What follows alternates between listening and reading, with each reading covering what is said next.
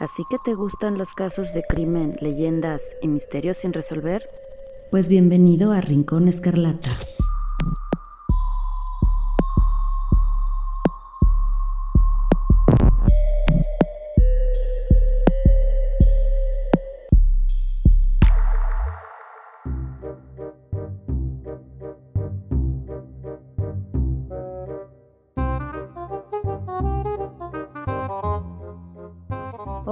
¿Cómo están? Espero que muy muy bien. Soy Marcela Brilo y hoy les hablaré solo yo. La verdad es que grabar un podcast pues es fascinante y hermoso, pero también se suele complicar cuando las personas involucradas o invitadas o hasta la misma realizadora tiene eh, pues otras cosas que hacer. Pero ya estamos aquí y eh, al estar contándoles esto yo sola, de verdad que creo que me hará ganar muchos puntos de valentía o de True Crimer paranormal, porque lo que esta vez les voy a contar, ahora sí que va a estar de miedo real. O sea, personas como nuestro querido amigo Carlos Villasana, eh, o hasta la misma Christelle Fitch que estuvo con nosotros la vez anterior, pues seguramente no podrían escucharlo porque está pues lleno de realmente espectros macabros y tenebrosos y eso los aterroriza a ambos. Y bueno, hay cuánta gente tan miedosa de veras. Pero las personas que disfrutan de las historias de asesinos que aparentemente se salen con la suya, pero que al final la pagan y bien caro, pues créanme que estas historias les van a encantar. Y si son de los que prefieren historias paranormales, es decir, solamente historias de fantasmas o entes macabros acosando a los vivos, creo que también las van a disfrutar bastante. Al menos así lo espero porque yo disfruté muchísimo haciendo estas investigaciones y encontrándome con leyendas tan pero tan padres y tan interesantes. Como leyeron en el título, hoy les hablaré de algunos asesinos y sus fantasmas. Esta es la primera parte y son historias de la antigüedad.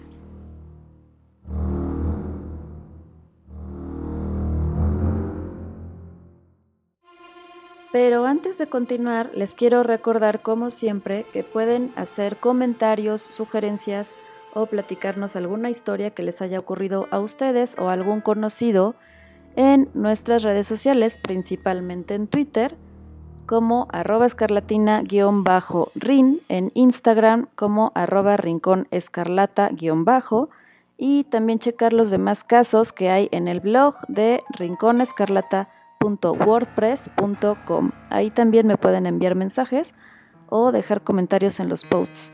Y por último, también les pido su apoyo aquí en Spotify, en Evox o en cualquier plataforma donde nos escuchen, dándole like compartiéndolo, calificándolo con cinco estrellas o como gusten. Esto pues para seguir subiendo contenido y sobre todo que los audios tengan cada vez mejor calidad. Y pues ahora sí, arrancamos.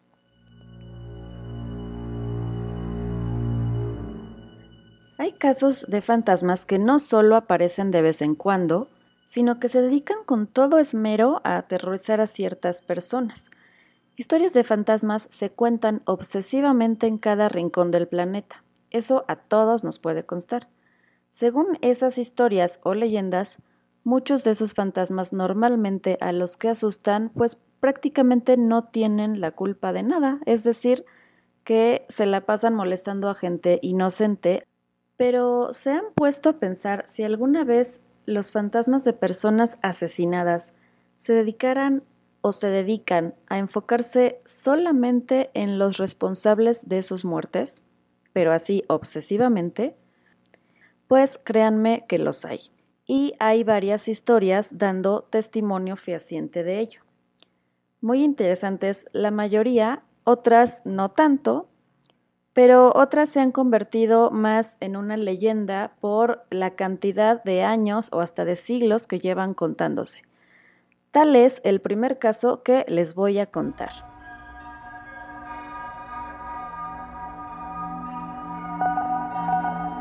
Y me refiero a una muy cortita que ya se platica, como les digo, a modo de leyenda en la ciudad de Córdoba, en España. Saludos a todos los que me escuchan por allá. Y esta ocurrió en una iglesia llamada de San Andrés, por ahí de mediados del siglo XVII, es decir, en los 1600. Resulta que en los alrededores de dicha iglesia, en una calle aledaña, tenía su taller un sastre que se apellidaba García. Este señor García tenía un amigo y el amigo se llamaba Luis. Pero resulta que a Luis le encantaba el alcohol. Diario lo visitaba en su taller y además cuando estaba ya en su punto más etílico, pues llegaba y vaya el perfecto mala copa, como decimos acá. Pero de verdad muy mala copa. El pobre sastre pues seguido tenía que pedirle que se fuera porque evidentemente era molesto para sus clientes que apareciera un borracho a molestarlos de la nada, pero Luis no entendía y seguía yendo y seguía yendo y en el mismo estado de embriaguez de siempre. Así duró un buen tiempo hasta que un día el sastre tuvo ya suficiente de eso, le habló fuerte y lo corrió enérgicamente de su negocio, de su local. El borracho no tomó nada bien esto, así que, pues haciendo honor a su malacopés habitual, se dedicó de inmediato a conseguir un cuchillo para regresar a reclamarle a su amigo y decirle así de A ver, ahora sí, vuélveme a correr, a ver si tan valiente, a ver. Bueno, algo así me imagino que le fue a decir. Palabras más, palabras menos. Lo que sí hizo fue regresar furioso y apuñalar a su amigo hasta la muerte. Acto seguido, todavía tuvo la sobriedad suficiente para escapar, pero recuerden que estábamos en una zona eh, muy cerca a la iglesia, que todas las iglesias suelen estar siempre ubicadas en los centros eh, zócalos de las ciudades en donde estén. Y siempre hay mucho movimiento eh, de otros pueblos, de, otras, de otros negocios, de otros de otros comercios y además algo que también estaba muy cerca era el ayuntamiento, digamos, eh, los encargados de hacer justicia. El borracho alcanzó a huir y salirse con la suya hasta ese momento, pero, pero, pero, resulta que en aquellos años había algo que era un tipo de ley, se decía acogerse a sagrado, es decir, que si tú entrabas a una iglesia, la justicia no podía ir por ti. O sea que era como si bajo el techo de Dios eh, éste protegiera al pobrecito asesino indefenso de los policías malos que querían atraparlo, pues así es como funcionaba.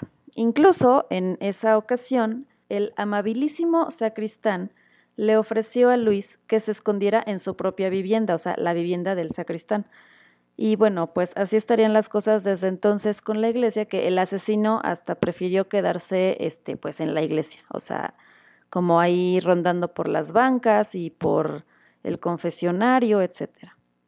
Total, poco más tarde, la familia del sastre acudió a la misma iglesia, ya que su casa era muy pequeña para realizar ahí el velorio. Entonces, el borracho de Luis Agazapado observaba el ritual desde una distancia considerable cuando vio entrar a toda la familia con el ataúd de, su amigo este, en aquel entonces. Pero de repente algo, algo macabro, una voz susurrante con una atmósfera fría y pesada, comenzó a agobiar a Luis. Y este comenzó a correr, así descontrolado, dentro de la iglesia. Llegó a la torre del campanario, comenzó a subir las escaleras, sumamente angustiado, llegó a lo más alto donde se hallaba la campana y la soga con la que se le hacía repicar por todo el pueblo. Su brillante idea fue algo pues muy adelantado a su época, adelantado digamos que al mismo Tarzán, pues quiso huir tomándose de la soga para caer fuera de la iglesia y así pues escaparse, no sabemos de qué. Algo lo tenía tan aterrorizado que prefería huir y hacerle como fuera que quedarse en la iglesia donde supuestamente estaba seguro. O sea, ¿qué sería más terrorífico que la turba de gente o que los alguaciles, que obviamente lo iban a aprisionar, nada más lo encontraran, para seguramente además condenarlo a la horca, porque bueno, eso es lo que pues se hacía en esos tiempos. Pues esto que lo tenía tan aterrorizado era el mismo fantasma del sastre. Así es. Luis contó después que cuando vio entrar a las personas y a la familia con el féretro y con el ataúd, vio como del mismo ataúd se desprendió el espíritu de su ex amigo, se levantó, salió, le cruzó la mirada y comenzó a flotar sobre él, agobiándolo y persiguiéndolo. Al caer de la soga del campanario, aunque no fuera a mucha altura, éste se quebró una pierna. Sin embargo, ya cuando cayó, cayó fuera de la iglesia, ya estaba fuera de sagrado, ¿ok? Así que los alguaciles pues pudieron arrestarlo de inmediato. Luis clamó por el perdón y repitió incesantemente que estaba en la iglesia, que eso pues eh, digamos era como haber tocado safe, ¿no? Pero recuerden que solo era dentro de las paredes, así dicen las leyes de esta cosa, ¿no? Que pues solo es adentro de la iglesia, no afuera. Así que nadie lo pudo ayudar, fue encarcelado y condenado a la horca allí mismo al día siguiente, para no perder tiempo, más que nada, ¿verdad? Y así fue como el fantasma del sastre hizo justicia.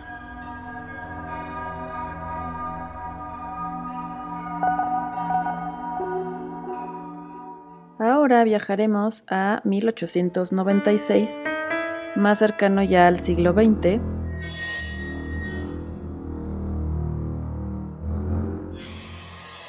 Hay algunos casos de fantasmas sumamente interesantes y algunos son mucho más conocidos que otros. Por ejemplo, este es uno bastante conocido, pero además es sumamente singular por el simple hecho de haber sido el primer caso registrado de un fantasma básicamente testificando ante un jurado en un proceso judicial.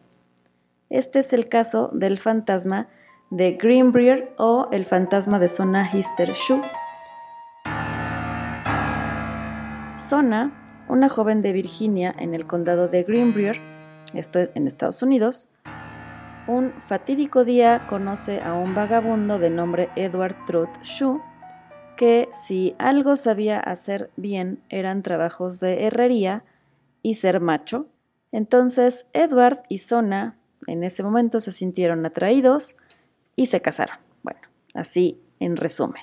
Ella tenía en ese momento 23 años nada más. Pero el matrimonio feliz no, no duraría mucho, ya que a los pocos meses, un 23 de enero de 1897, la pobre Zona aparece muerta debajo de la escalera de su casa. El que encontró su cadáver fue Andy, un niñito que el marido había enviado con un supuesto recado, esto entre comillas, y pues pobre niño es a quien le tocó la sorpresa de encontrar a la mujer muerta y de tener además que dar el aviso a todo el mundo. En ese momento se dio por hecho de inmediato que Sona se había caído de las escaleras en un descuido y que solo se trataba pues de un fatal accidente. Su marido Edward se notaba desconsolado y abrazaba todo el tiempo el cuerpo de su esposa, con ganas de que absolutamente nadie se lo quitara de los brazos. Decían que en el velorio no se apartaba ni un minuto del cadáver, y la gente notó que constantemente trataba de arreglarle una bufanda que había él puesto en el cuello de ella. Ah, porque, por cierto, tampoco permitió que nadie más que él la amortajara. Esto era obviamente muy contrario a lo acostumbrado en aquel entonces. Mm, curioso, ¿no? Pero algo que llegaron a ver era cómo el cuello de Zona estaba particularmente flojo, particularmente suelto. La cabeza colgaba, digamos que un poco más de lo normal. Y bueno, a fin de cuentas se había roto el cuello en la caída. Digamos que era de esperarse que pues la cabeza le colgara. Solamente que la que nunca creyó tantas casualidades ni un solo instante fue la madre de Sona, Mary Jane Hister. A ella nunca le había caído bien Edward, ni un poco. O sea, nunca lo tragó. Nunca estuvo de acuerdo con ese matrimonio. Así que se puso a orar. Y Mary Jane oró y oró y oró fervientemente para que su hija volviera a ella y le revelara la verdad sobre cómo había muerto en realidad, que se lo revelara desde el más allá. Según su relato, unas semanas después, tantas oraciones fueron respondidas. Durante cuatro noches, el fantasma de Sona apareció junto a la cama de Mary Jane y le fue contando poco a poco toda la verdad de lo que realmente había pasado le contó hasta los más mínimos detalles, cual plática típica entre madre e hija. Sona le contó que su marido, Edward, se había molestado básicamente porque ella no había preparado carne para la cena, así de simple. Además de que, según esto, siempre había sido cruel y abusivo. En un arranque de ira por este tema de la carne, Shu la tomó fuertemente, porque además decían que era un hombre grande, la alzó, la estranguló hasta quebrarle el cuello, y en ese momento dijo Mary Jane que el fantasma de su hija giró la cabeza 360 grados para demostrarle exactamente cómo es que había sido el ataque. Mary Jane, ya después de enterarse de todo, todo, todo el chisme, pues acudió de inmediato con el fiscal del caso, para que en lugar de que haya sido pues solamente registrado como un accidente, este fuera investigado como un asesinato. Quizá por la época y las creencias de entonces, pues resulta que el fiscal le creyó y la tomó como una testigo seria. Se pidió entonces una nueva autopsia y Efectivamente, encontraron que el cuello estaba completamente roto de un modo que no podía haber ocurrido en un accidente normal. Además de que la tráquea había sido triturada manualmente, notaron incluso que se había alcanzado a plasmar la huella digital del dedo pulgar del asesino de la fuerza que él aplicó para destruir el cuello de la joven. A ese nivel fue la violencia del ataque. Lo que hace más llamativa esta historia es que a pesar de que los mismos fiscales trataron de que Mary Jane no declarara ante el jurado por temor a que desestimaran el caso por lo absurdo que pudiera parecer, el abogado defensor de Edward fue al que se le ocurrió la brillante idea de preguntarle, cuando ella se encontraba en el estrado, sobre ese encuentro fantasmal con su hija muerta. Obviamente, tratando de hacerla quedar como una loca. Pero, para sorpresa de todos, el juez aceptó que la mujer relatara todo este hecho.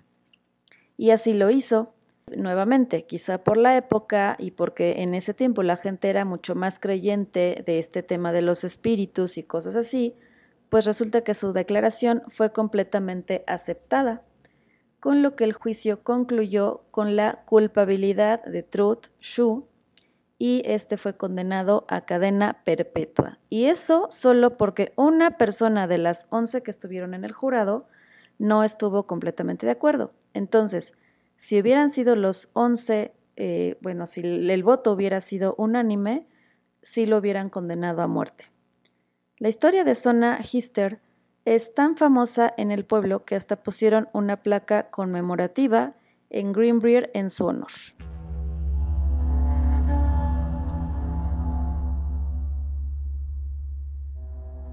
Ahora regresaremos un poco más para atrás, pero sin pasarnos del siglo XIX, a principios. Ahora vamos a la Gran Bretaña, específicamente al barrio londinense de Hammersmith. Este es un fantasma muy particular.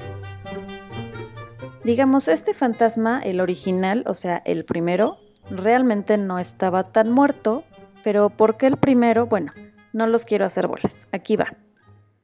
Resulta que en dicha localidad, en 1803, varios vecinos comenzaron a correr la voz de que el espíritu de un hombre que se había suicidado los perseguía frenético y asustaba a todo aquel que pasara por el cementerio de Hammersmith. Supuestamente había sido enterrado ahí apenas un año antes y que estaba tan atormentado por esta creencia que había en aquel tiempo de que los suicidas no podían ser enterrados en suelo sagrado, como lo son los cementerios. Las primeras apariciones de dicho fantasma ocurrieron en noviembre del año mencionado a una mujer embarazada y a una anciana. Decían que este fantasma era una figura alta que llevaba una sábana blanca que cubría toda su cabeza, y que varias veces las había asustado cuando pasaban por ahí.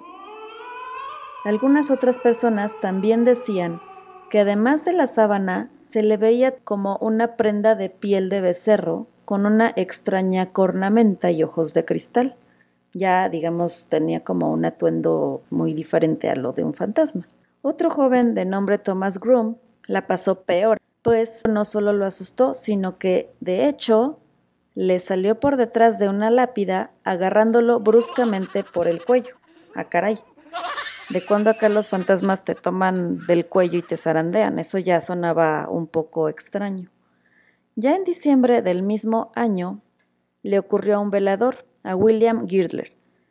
De pronto, el fantasma se le apareció, pero aquí hubo algo curioso. La reacción de William fue muy inesperada, hasta para el mismo fantasma puesto que Will empezó a perseguir al fantasma y viendo esa reacción, el fantasma huyó hasta se alcanzó a quitar la mortaja.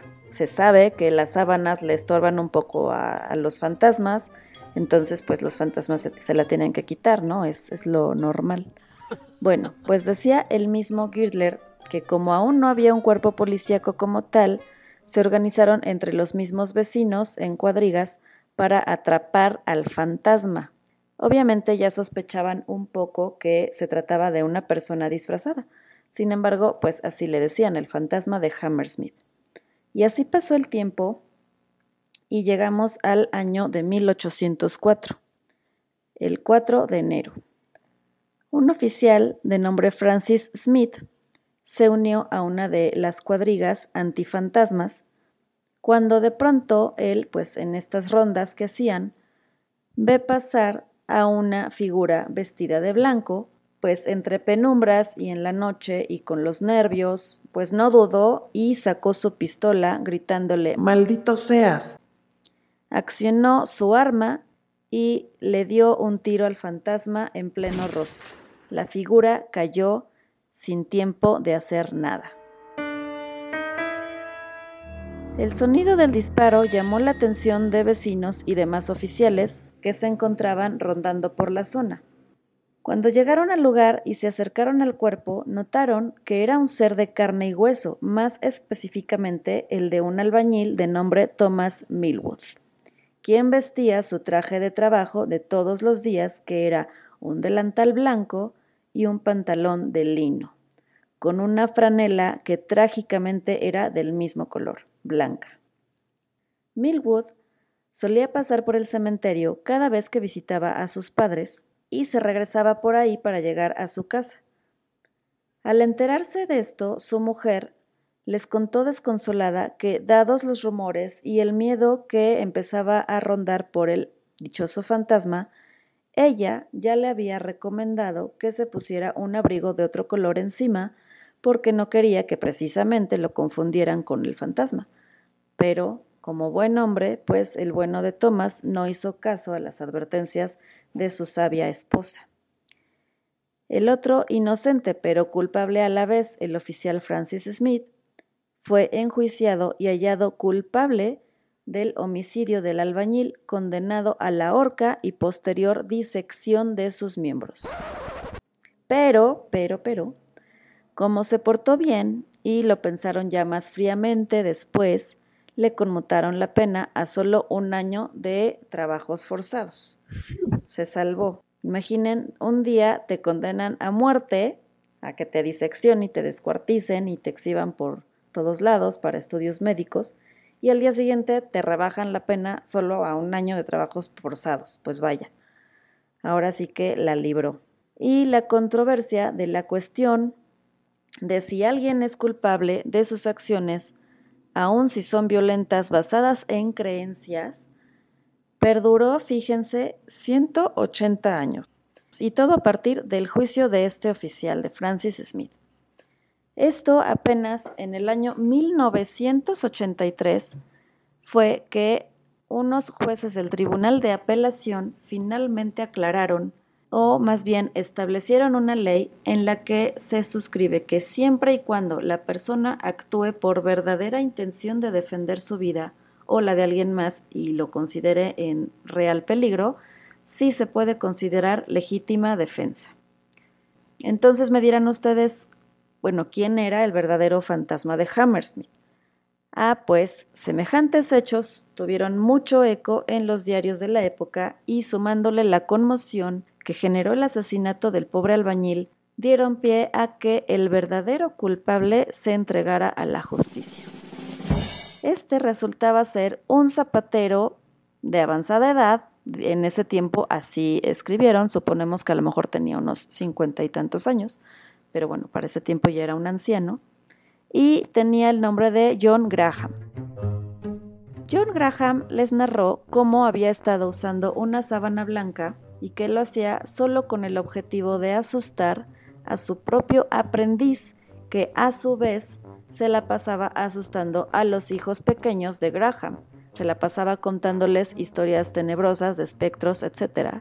Así que Graham, pues dijo, Ah, con que te gustan los espectros, pues te voy a dar una razón para que te gusten más, hijo de... Bueno, algo así debió haberles dicho. La cosa es que se entregó y dijo toda la verdad, aunque no existe ninguna evidencia de que éste haya sido castigado por semejante travesura.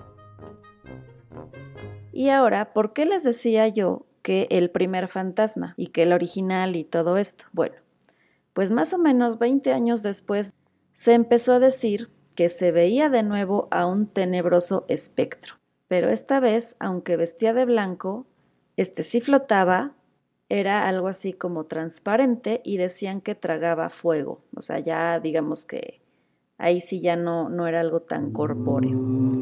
Y además no llevaba ninguna sábana en la cabeza. Se dice que este sí es el espíritu inconforme de Millwood, el pobre albañil que falleció a causa de, eh, del oficial Smith y que clamaba justicia por la pena que se le conmutó de, en vez de ser condenado a la horca, pues que terminó solo haciendo un añito de trabajos forzados.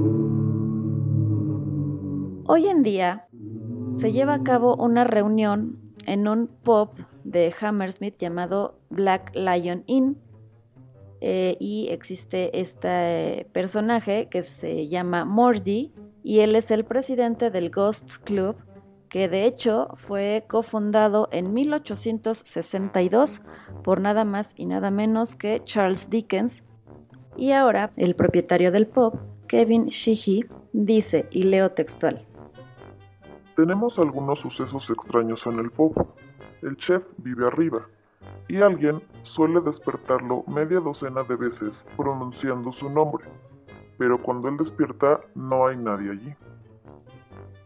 El pub exhibe una placa que marca el incidente fantasmal y un informe del periódico The Times en enero de 1804. Los lugareños, hoy en día, dicen que el fantasma regresa al cementerio de Hammersmith cada 50 años, siendo su última visita en julio de 1955.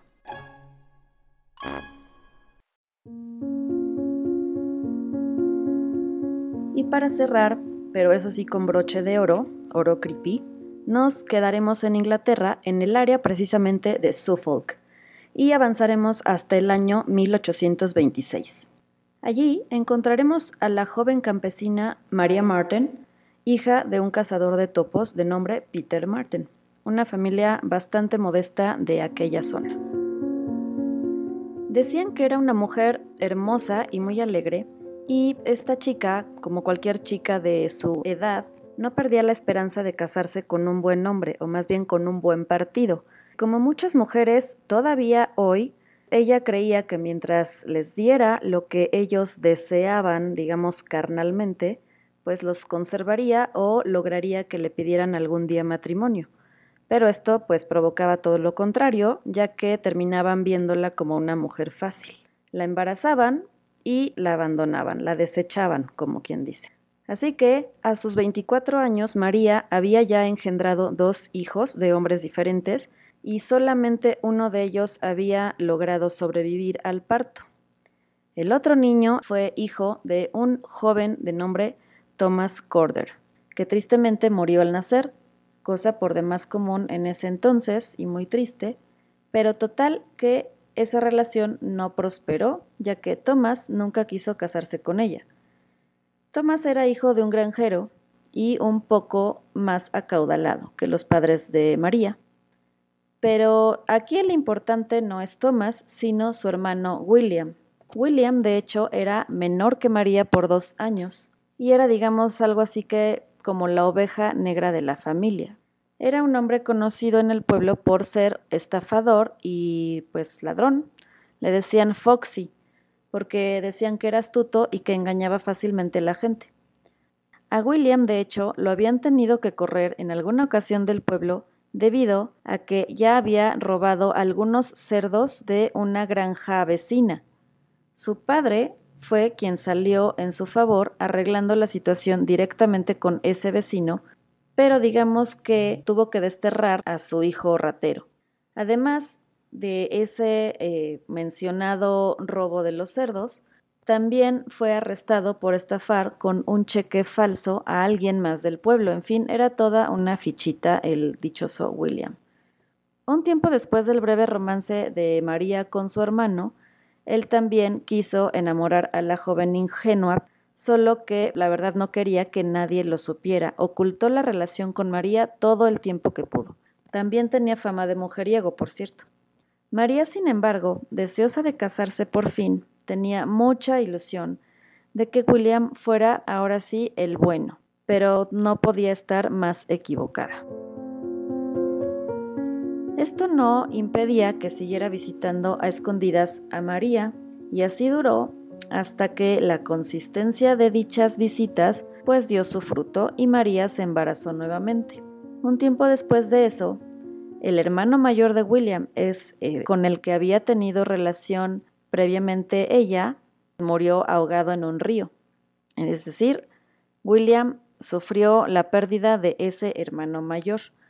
Pero más lamentable aún fue que tanto su padre como los otros tres hermanos que restaban también murieron en el transcurso de 18 meses de diferentes causas. Esto llevó a que pues no hubiera otra opción que William con todo y esa mala fama de estafador que tenía, se hiciera cargo de la granja de la familia junto con su madre. En esas circunstancias fue haciéndole creer a María que siempre sí quería casarse con ella, incluso aceptó conocer a su padre y a la esposa de este, de nombre Anne Martin, la madrastra de María y con quien de hecho tenía muy buena relación, casi una relación de hermanas. Y aquí viene una de las primeras tragedias a manos del dichoso enamorado de María. Pasando esos meses, ella dio a luz al bebé de William. De hecho, él estuvo presente en el parto. Por algo tenía ganas de estar presente. En segundos de distracción tomó al bebé y cuando volteó, con un gesto muy solemne, miró a todos, indicándole a los presentes que el bebé no había logrado sobrevivir. Y bueno, como era lo más común del mundo que los bebés murieran en ese proceso o que murieran días después, nadie sospechó nada, simplemente fue otra pérdida para la pobre de María y enterraron al bebé. Aunque, ajá, justo como lo estarán sospechando, algunos hallazgos posteriores dieron a entender que más bien este hombre asfixió al pequeño, a su propio hijo. Esto con tal de seguir pues libre y sin ningún tipo de responsabilidad ni ataduras hacia nadie. A pesar de ese trago amargo, la pareja continuó la relación, solo que su familia seguía presionando sutilmente a William para casarse, o sea, la familia de María. Y como además él ya lo había prometido ante ellos mismos, pues ellos seguían presionando. Pues llegó un momento que ya no aguantó más y dijo, esto es todo. Ahí lo decidió. Un día, William llegó alarmado diciéndoles que pronto que tenían que huir juntos porque acababa de escuchar a la gente del pueblo y a los funcionarios de la parroquia de Suffolk diciendo que querían procesar a la misma María por tener hijos bastardos. Era algo habitual esto de encarcelar mujeres por cualquier cosa y bueno, pues el pretexto aquí era tener hijos bastardos, la gente y sus papás lo creyeron y bueno, eh, hicieron todo caso a, a lo que William les dijo, comenzaron un plan express para que María se salvara, aunque claro, el de la idea tenía que ser William, y entonces le propuso a su novia que se disfrazara de hombre para que nadie la reconociera al momento de estar escapando. Él la esperaría en, el, en un granero que se encontraba a 800 metros de la cabaña Marten, es decir, eh, de la cabaña de sus padres, el granero rojo en Barnfield Hill. Así que la noche del 23 de mayo de 1827, María se dispuso a salir de su casa siguiendo cada indicación de su prometido. Y los padres de la joven creyeron que su hija ahora sí estaría a salvo. Pasaban los días, pasaban las semanas, los meses, y no tenían ninguna noticia de su hija. Ni siquiera sabían si finalmente ya se habían casado. En ese momento solo recibían mensajes de Will, diciéndoles que sí, que ya se habían casado, que perdieran cuidado, que de hecho se encontraban en la isla de White y que pues que no pasaba nada, pero pasaban las cartas y pasaban los mensajes y ellos seguían sin leer, digamos, el puño y letra de, de la propia María. Y él solo les daba pretextos que si ella se había lastimado la mano o que la carta que les había enviado se había perdido por culpa del correo, etc. Hasta que un día Anne, la madrastra de María, comenzó a tener estas visiones o sueños en los que veía la escabrosa imagen de su hija muerta y apuntando con un gesto de angustia diciéndole que había sido asesinada y que por favor la buscaran en el granero rojo, que ahí es donde la habían enterrado. No se sabe exactamente cuánto llegó a ver en sus sueños o visiones Anne al fantasma de su hijastra, pero llegó un momento en que logró convencer a su marido para que fuera a buscarla al famoso granero. El hombre aceptó, tomó una pala y emprendieron la caminata. Cuando llegaron al lugar, comenzaron a excavar y después de un rato de hendir la pala con la brusquedad y angustia que cualquier padre podría sufrir al estar a punto de hallar lo que menos quisiera en la vida, la pala golpeó con algo duro. Terminaron de remover la tierra y, efectivamente, Ahí estaban, justo debajo de algunos costales de granos, hallaron los restos muy descompuestos ya de María Marten. Habían pasado varios meses, por lo que estaba bastante demacrado y descompuesto su cadáver, pero aún era reconocible. Llevaba ropa y algunas pertenencias que lograron identificar de ella, y notaron, por ejemplo, que le faltaba un diente y que tenía un curioso y particular pañuelo verde atado al cuello. Dicho pañuelo tenía las iniciales WC bordadas, es decir, William Corder. WC como retrete. Bueno, pues resulta que los rumores de Anne soñando con el espíritu de la joven Martin se corrieron por todo el pueblo, y como es de suponer, en ese tiempo, o por ser pueblo o por ser viejos tiempos o por ser las dos. En vez de que esto generara burlas, más bien la gente creyó completamente en esa versión de los sueños, además de que se afianzaba con el hecho de que efectivamente habían localizado ahí los restos en donde el propio fantasma había dicho.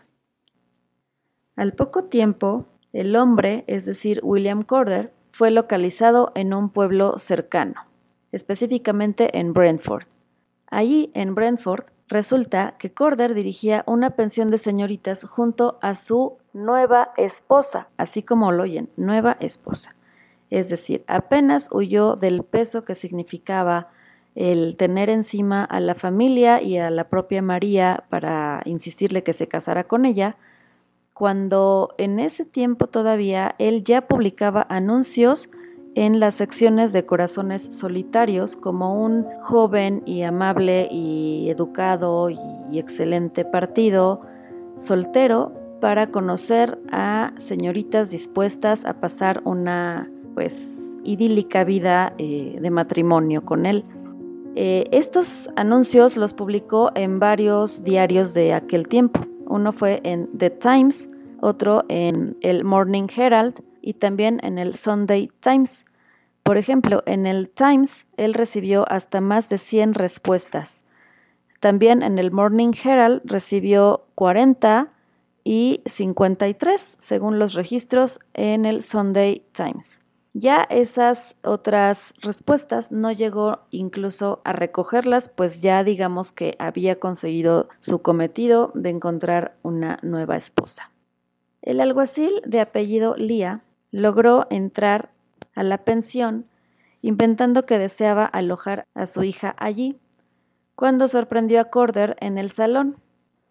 Corder negó todo inmediatamente. Incluso negó conocer a alguien con el nombre de María Martin, pero cuando revisaron la propiedad, se hallaron dos pistolas que se habían comprado exactamente en la fecha que se había cometido el crimen también se encontró un pasaporte falso con el que pues se dio a entender que planeaba huir. Eso fue más que suficiente para arrestarlo y llevarlo de vuelta a Suffolk.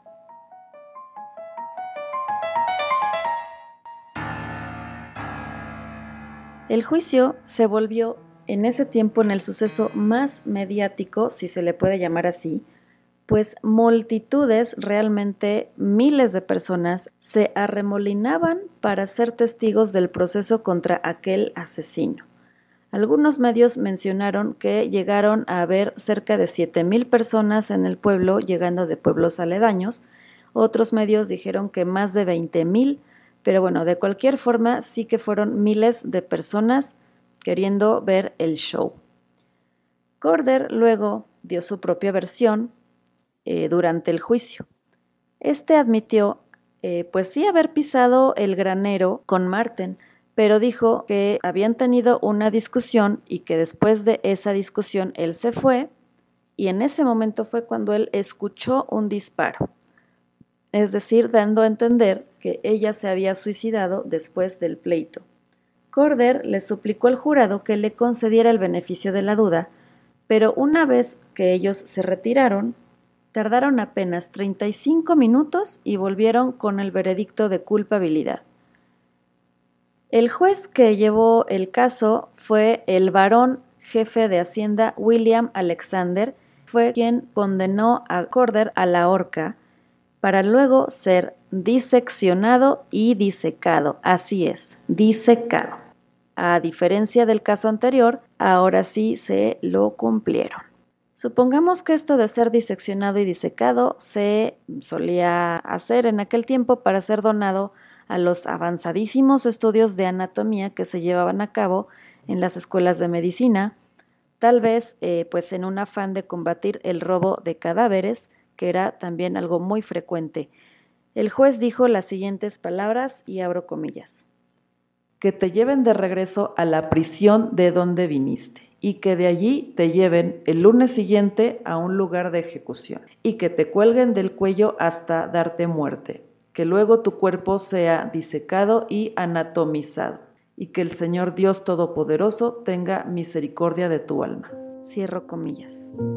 Justo antes de ser ejecutado, WC aceptó confesar que sí había sido él quien mató a María, pero dijo que había sido un tiro accidental mientras ella se cambiaba el disfraz. O sea, que no creyéramos que él la había matado por ganas de huir de ella y de casarse inmediatamente con otra mujer a la que él ya había conocido a través de los anuncios que publicaba al mismo tiempo que era novio de María. O sea, eso no. Fue accidental, ¿ok? Que quede bien claro. El 11 de agosto de 1828, Corder fue ahorcado ante multitud de miles de curiosos que lo abucheaban y le aventaban cosas. Pero antes de ser ahorcado alcanzó a decir las siguientes palabras. Soy culpable, mi sentencia es justa. Merezco mi destino, que Dios se apiade de mi alma.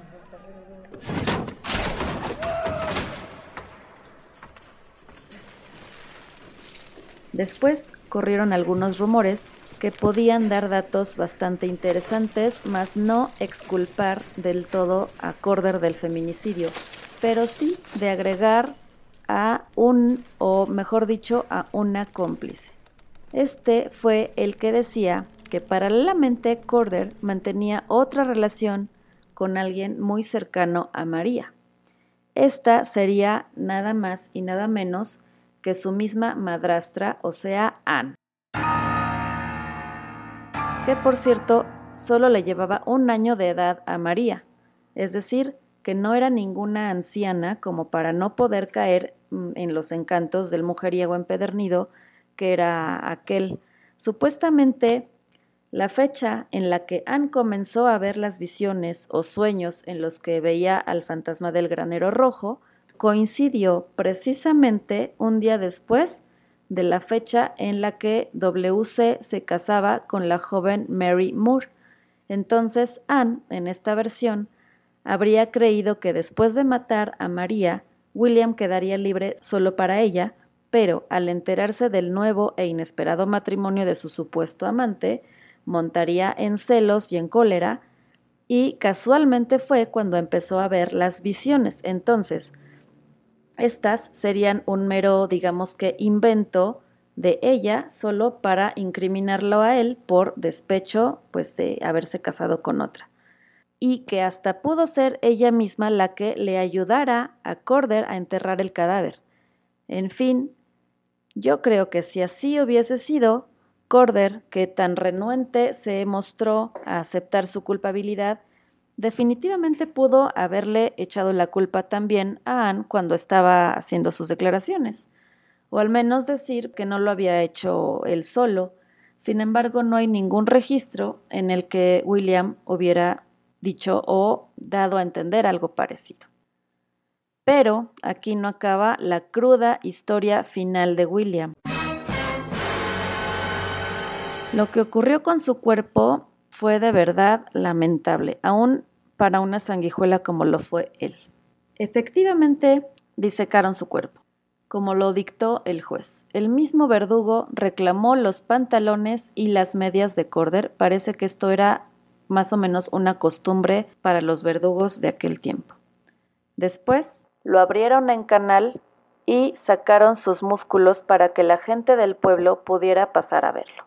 Se dice que se formó una fila de cerca de 5.000 personas.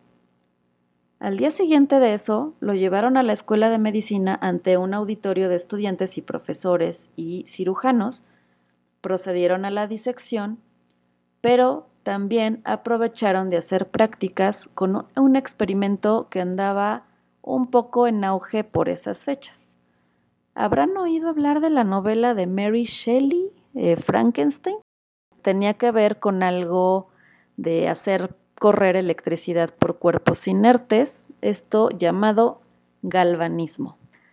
Así que, supuestamente algunos médicos llevaron una batería galvánica desde Cambridge y probaron el costoso juguete en el cuerpo de Corder observando cómo se hinchaban y contraían algunos de sus músculos, cómo se inflaba y desinflaba el pecho.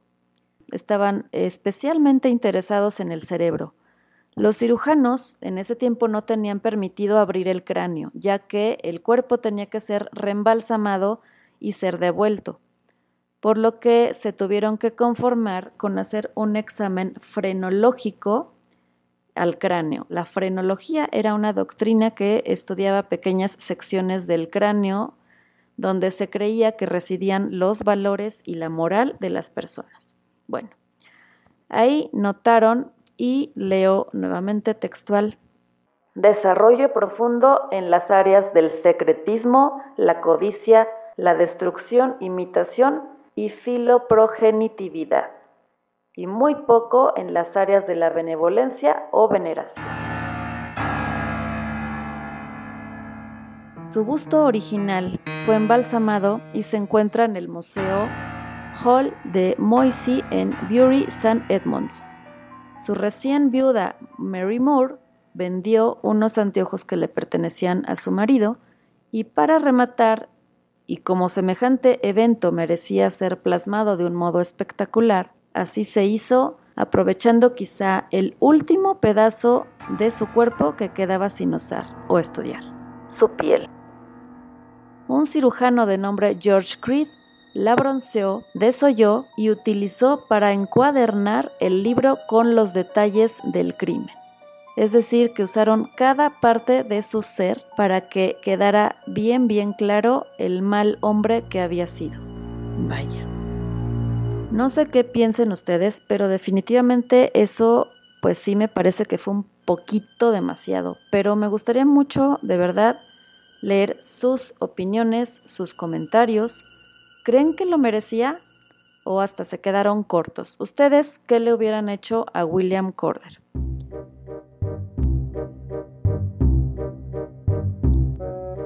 Bueno, pues esas son las historias de asesinos y sus fantasmas, las primeras historias que como vieron pues son historias más o menos antiguas que nos remiten ese halo misterioso y gótico tan cinematográfico que a tantos nos fascinan.